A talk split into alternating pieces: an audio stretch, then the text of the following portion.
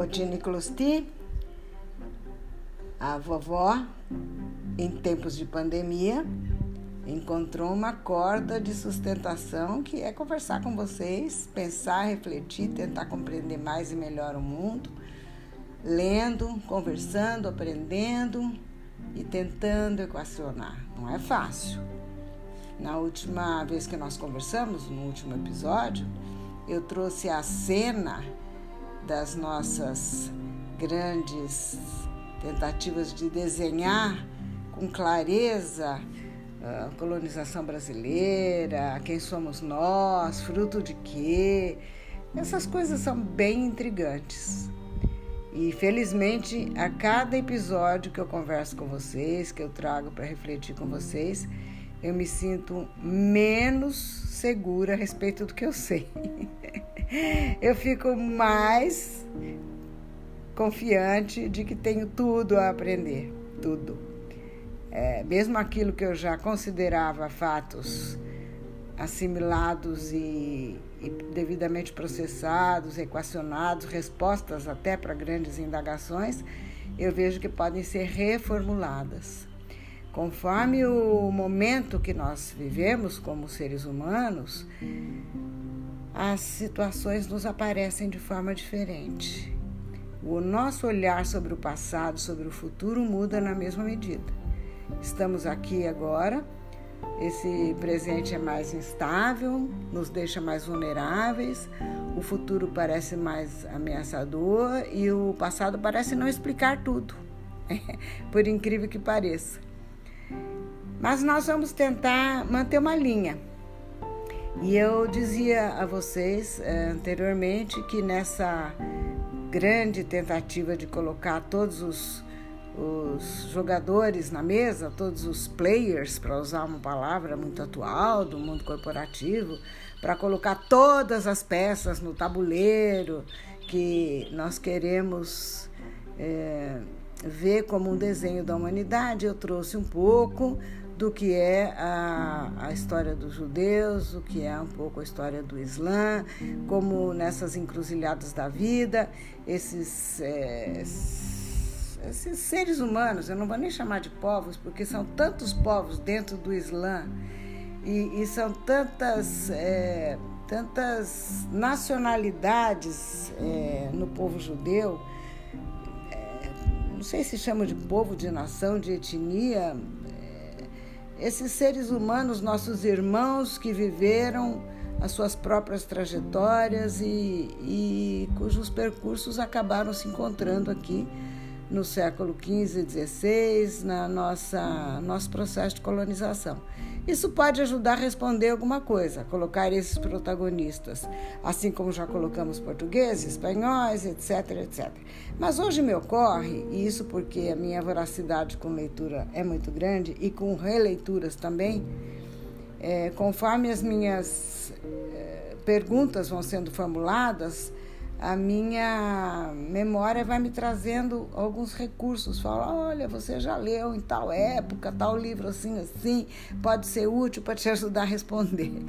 E, e como eu estou dizendo a vocês desde o começo, tudo que a gente já respondeu de alguma maneira um dia, quando nos percebemos refletindo mais e melhor, podemos rever, equacionar de forma diferente, agregar, acrescentar, enfim aprimorar a nossa visão de mundo.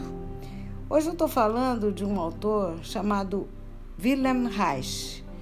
É fora da minha área. Ele é um médico, imagino que um estudioso da, do psiquismo humano. Parece que há teorias e terapêuticas ligadas à sua maneira de ver o mundo e o, e o ser humano, a dinâmica interna do ser humano e me intriga muito uma, algo que ele disse que está aparecendo nos momentos atuais que faz muito sentido. ele fala de, de, um, de uma esfera irracional na dinâmica social. É muito interessante isso aqui. É porque nós estamos vivendo um, um, momento que, por mais que a gente esteja voltado, com os olhos voltados para o passado, tentando entender como pensa e como age, por que pensa e por que age de tal forma o brasileiro do século XXI.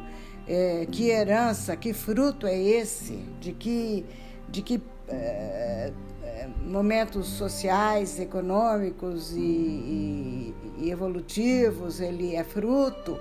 Mas aí me lembro que a gente tem que parar e pensar é, também por esse viés que é o viés psicológico. Nós não somos apenas e tão somente frutos de momentos é, do, da evolução, por exemplo, como eu tenho dito, do, do capitalismo, o, o, liberalismo funciona assim, é, tais, tais situações são decorrentes de um determinado modo de produção, em tal momento, isso tudo para mim é muito verdade.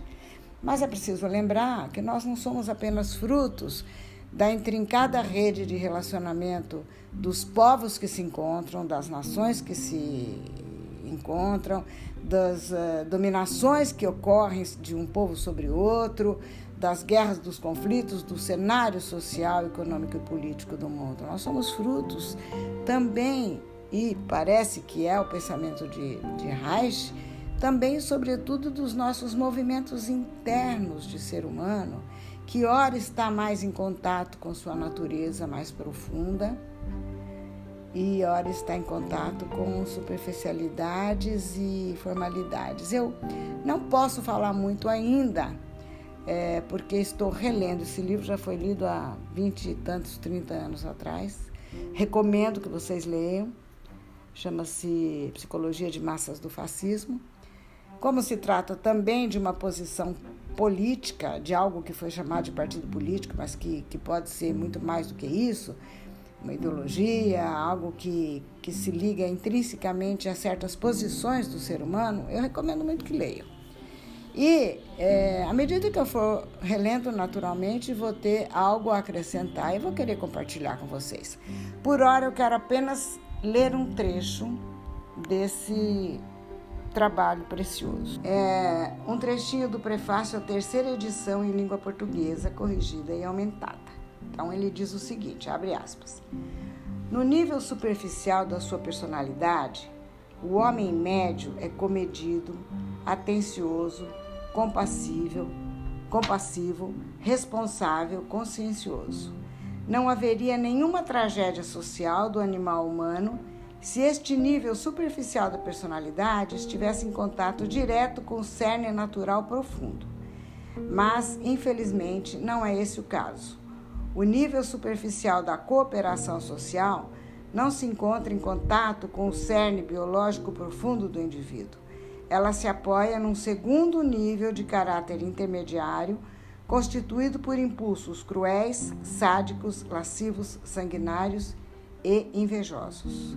É o inconsciente ou reprimido de Freud, isto é, o conjunto daquilo que se designa na linguagem da economia sexual por impulsos secundários. Fecha aspas. É só um trechinho do que ele escreveu no prefácio. É um trabalho magnífico.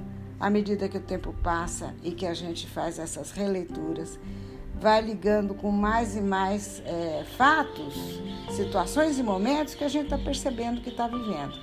E precisa pensar precisa equacionar. Porque eu tenho falado tanto de mundo cooperativo, de solidariedade, que o mundo possa ser melhor, etc, etc. Mas nós precisamos nos conhecer e conhecer o social, dinâmica social, dinâmica interna do ser humano, para que isso possa de fato acontecer. Então, me pareceu muito apropriado trazer essa consideração aqui.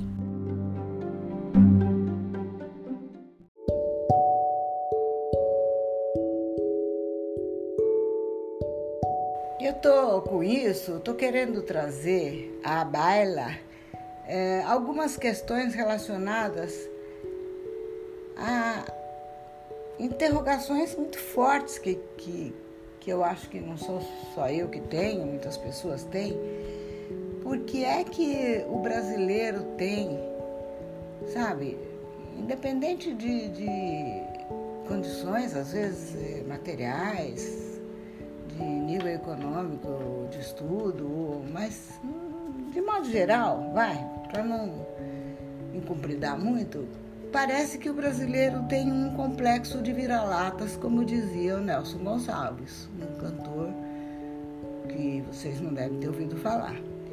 Mas ah, alguma coisa muito intrigante nessa maneira de ser do brasileiro. E a gente vai buscar lá no processo de colonização, de onde será que vem isso? Por que será que nós somos um povo que não se é, valoriza como deveria, que gosta de imitar, que gosta de estar sempre sujeito a parâmetros de fora? Será que tem a ver com o quê?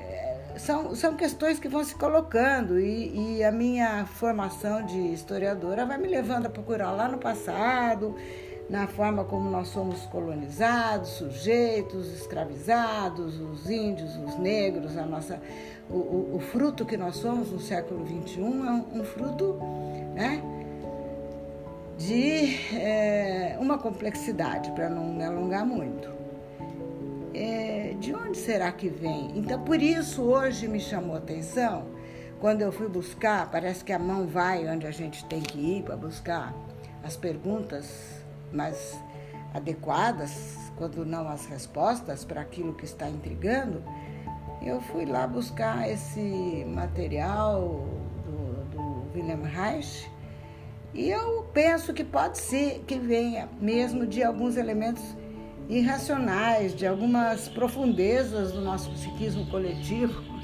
é, vai saber de onde, né? Se a gente for olhar com cuidado o nosso processo de colonização e também a, a, a cultura dos que foram assimilados, os autóctones, autóctones os indígenas, é, e o confronto desses rituais, por exemplo, eles tinham hábitos, alguns de, de canibalismo ritual. Depois de algumas vitórias sobre os vencidos, as tribos, sobre as tribos inimigas, havia alguns rituais. Não cabe a nós nem entender, nem muito menos julgar. O fato é que havia, né? E não era uma prática, não era uma prática corriqueira, tipo aquilo. Não, eram rituais. Né? Também um dia a gente fala sobre o que é ritual. E, e quando os, os colonizadores cristãos chegaram e viram aquilo, provavelmente se sentiram superiores, porque já como cristãos, né? Nossa, não, não podia, isso não era concebido.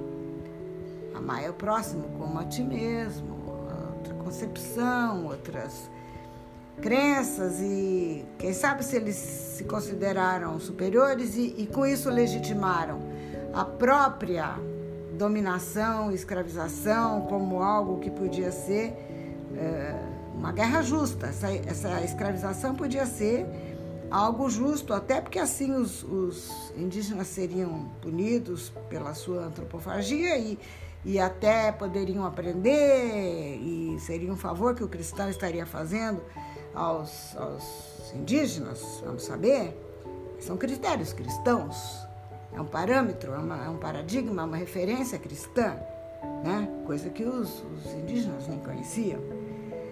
Então, os brasileiros somos frutos de tantos povos, tantas etnias, tantas religiões, tantas confluências que eu sou levada a pensar que pode ser que à medida que foram havendo as miscigenações, o aculturamento uh, e, e, o tempo que os, os, portugueses que vieram de Portugal se instalaram ficaram aqui e foram criando as suas culturas, uh, estabeleceram a Casa Grande, a senzala, o, tempo foi passando, o século XVIII e XIX, enfim, a vida acontecendo aqui, né?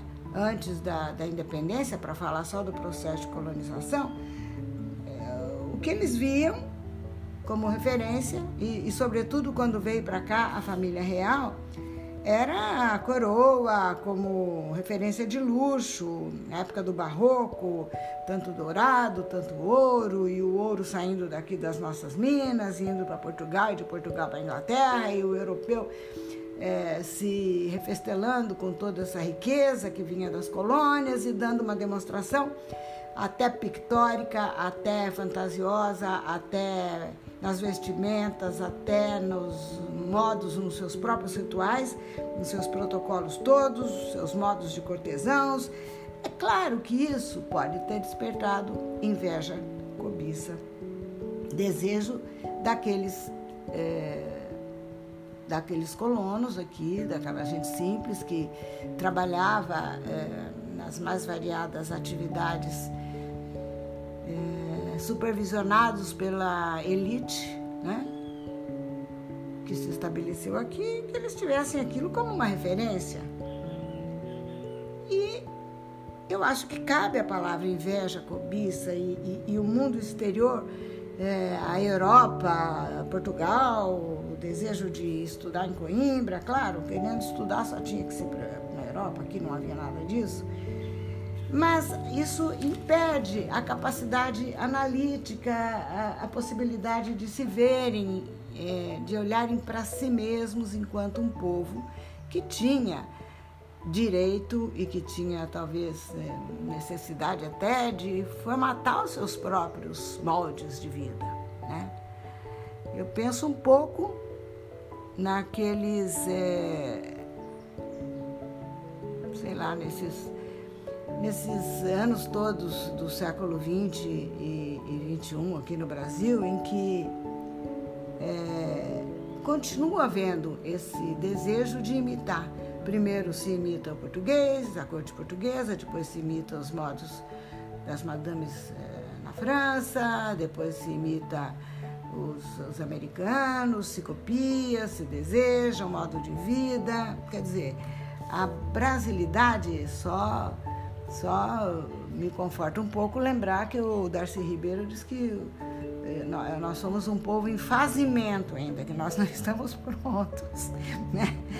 Mas era assim, no tempo da colônia, no século XVIII XIX, as roupas eram lavadas na Europa, já falei sobre isso. Né? Da Casa Grande iam para lavanderias na Europa, as roupas, e voltavam limpinhas de lá, para elite, claro. Né? E a Revolução Industrial que acontecia na Europa fez um abismo ainda maior entre a colônia e, a, e a Europa. Só que vejam bem, paralelamente, aqui na América do Norte acontecia também um processo de colonização.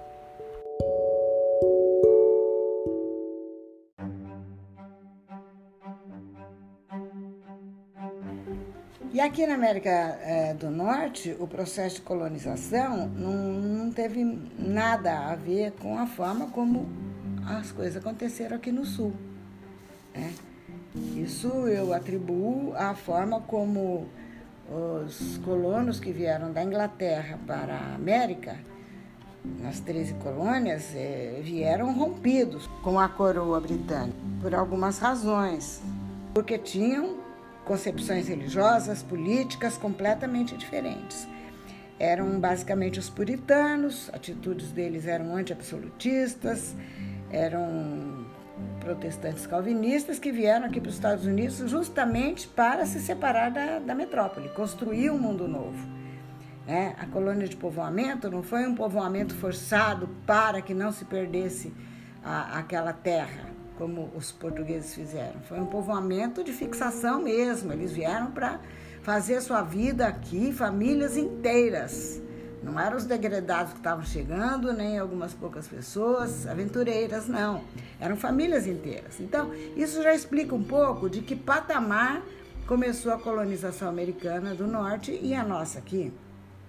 Formaram colônias de povoamento, nesse sentido de, de plantar mesmo a sua subsistência, é, fundaram cidades, isso mais no norte, porque no sul ainda havia também é, algumas grandes propriedades para exportação, monocultura, escravos, enfim, aquelas características que nós já conhecemos da nossa colonização aqui. Mas eles foram precoces na afirmação da própria identidade, assim, bem, né? Somos americanos, esse orgulho de ser americano do norte, americano, enfim. Não tinha inveja da Inglaterra, né? não tinha inveja da corte.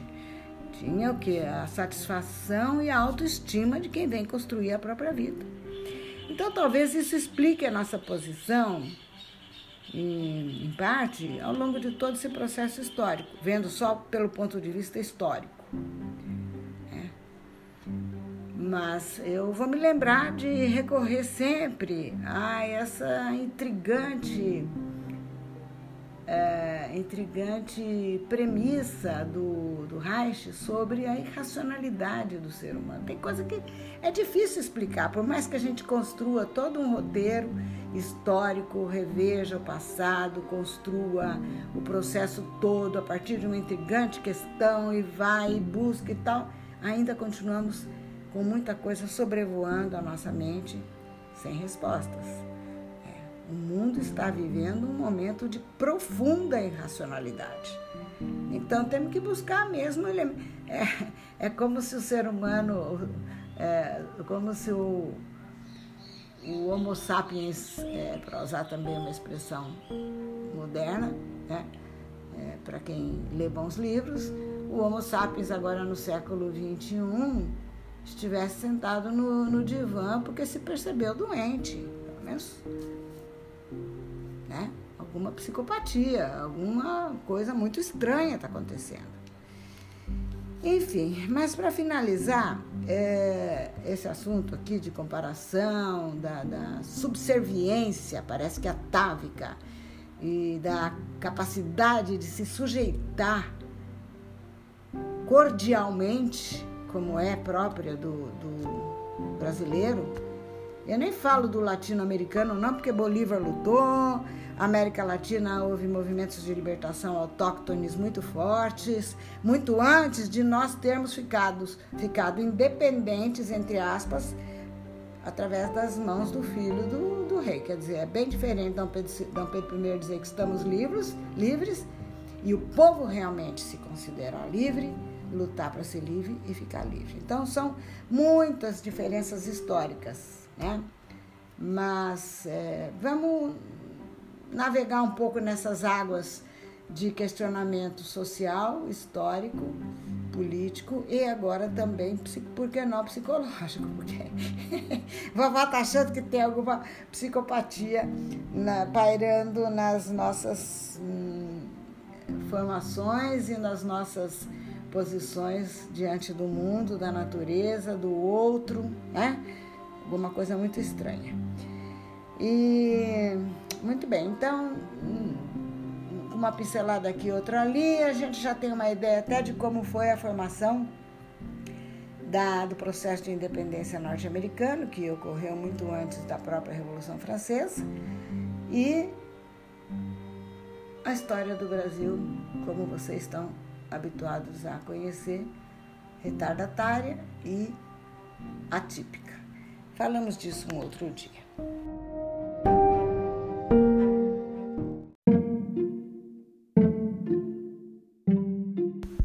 E eu espero ter deixado vocês com uma pulguinha atrás da, da orelha ainda em torno desse assunto que hoje foi apenas especulação, mas que ao longo do tempo eu venho trabalhando com vocês, que é a questão das colonizações de mentes sempre atentos para que sejamos donos daquilo que nós pensamos e assumimos como verdade.